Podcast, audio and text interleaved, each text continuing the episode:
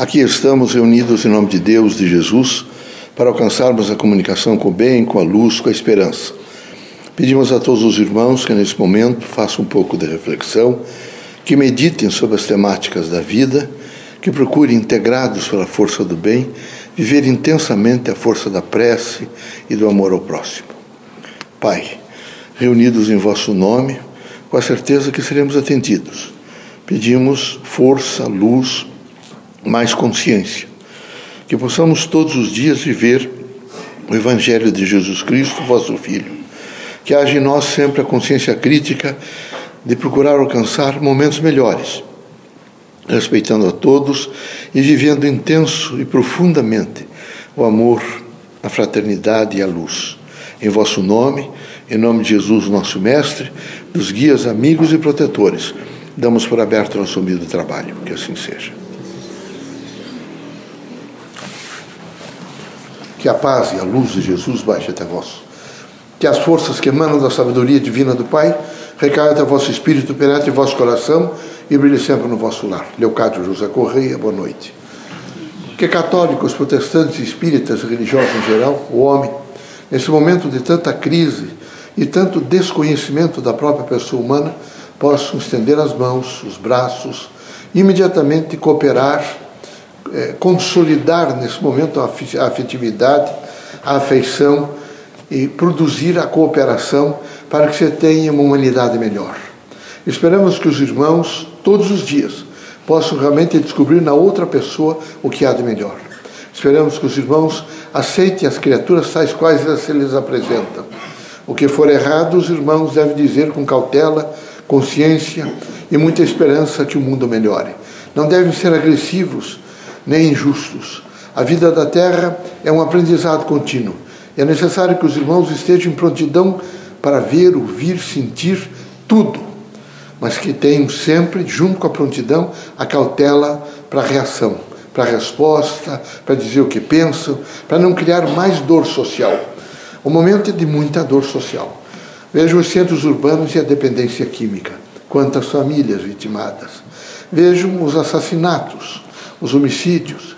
Vejo neste momento quantos irmãos nossos estão é, é, presos, estão no sistema penitenciário. Imagine os irmãos, a vida dessas criaturas.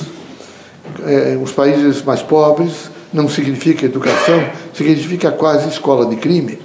É fundamental que os irmãos todos, é, aproximam-se de repente eleições, que os irmãos conversem com as, particularmente com aqueles que vão se candidatar ao poder legislativo, para que eles olhem e tenham um olhar alongado para, para com o povo, que comece a pensar mais em educação, que comece a pensar mais em escolas, que comece a pensar mais nesse momento em hospitais, em postos de saúde. É fundamental. Mas se os irmãos não fizerem essas indagações, se os irmãos não tiverem a coragem de perguntar, não devem esquecer nunca que, quem sabe, o homem evoluiu a partir do momento que começou a perguntar. E os irmãos devem perguntar devem dizer que são dispostos a contribuir, devem dizer que querem um mundo melhor, devem dizer que estão, nesse momento, conscientes da responsabilidade da cidadania. Graças ao poder da República, são todos os irmãos cidadãos e devem viver nessa integração com os cidadãos a construção de um mundo melhor. E esse mundo melhor, político, social, econômico, cultural, há de vir sempre através dos irmãos. Os irmãos devem ser fortes, robustamente fortes, para vivenciar os chamados valores da dignidade humana. Não esquecendo nunca que liberdade sem educação é ilusão. É horrível pensar que os irmãos, alguns ainda pensam assim. Eu vou repetir aos irmãos: liberdade sem educação é ilusão, pura ilusão. É por pouco tempo, por pouco, não tem grande significação, não tem efeitos verticais, é só horizontal. Devem os irmãos todos ler mais, Vejo se perguntar aos irmãos quantos, quantos livros leram neste ano de 2017, quem sabe alguns dos irmãos têm a coragem de dizer nenhum. É horrível. Como é que os irmãos vão ajudar nesse momento a massa crítica da mentalidade brasileira para alcançar valores novos? Todos devem, nesse momento, se perfilar diante de livros. Todos devem visitar bibliotecas, museus, todos devem frequentar teatros, na medida das suas próprias possibilidades econômicas e sociais, mas não devem, em hipótese nenhuma, se ausentar das lides culturais. isso não representa de maneira nenhuma força de transformação. E nós, através aos espíritos, através da doutrina dos espíritos e do mediunato, estamos permanentemente recomendando aos irmãos renovação. É preciso sempre renovação. É preciso um espírito de renovação. É preciso a coragem da renovação. Mas a coragem da renovação vem efetivamente com a liberdade. E a liberdade tem que vir com o processo da educação. Que Deus os abençoe, que Jesus os ilumine, que os irmãos possam compreender que a Terra é uma grande escola. Todas as variáveis dos caminhos da Terra são sempre escolaridade. Devem os irmãos entender que o que estão passando hoje vão melhorar o aprendizado, consequentemente vão melhorar as relações para o amanhã. Por isso, coragem, meus amigos. Não se queixem muito da vida, não aumentem a dor social.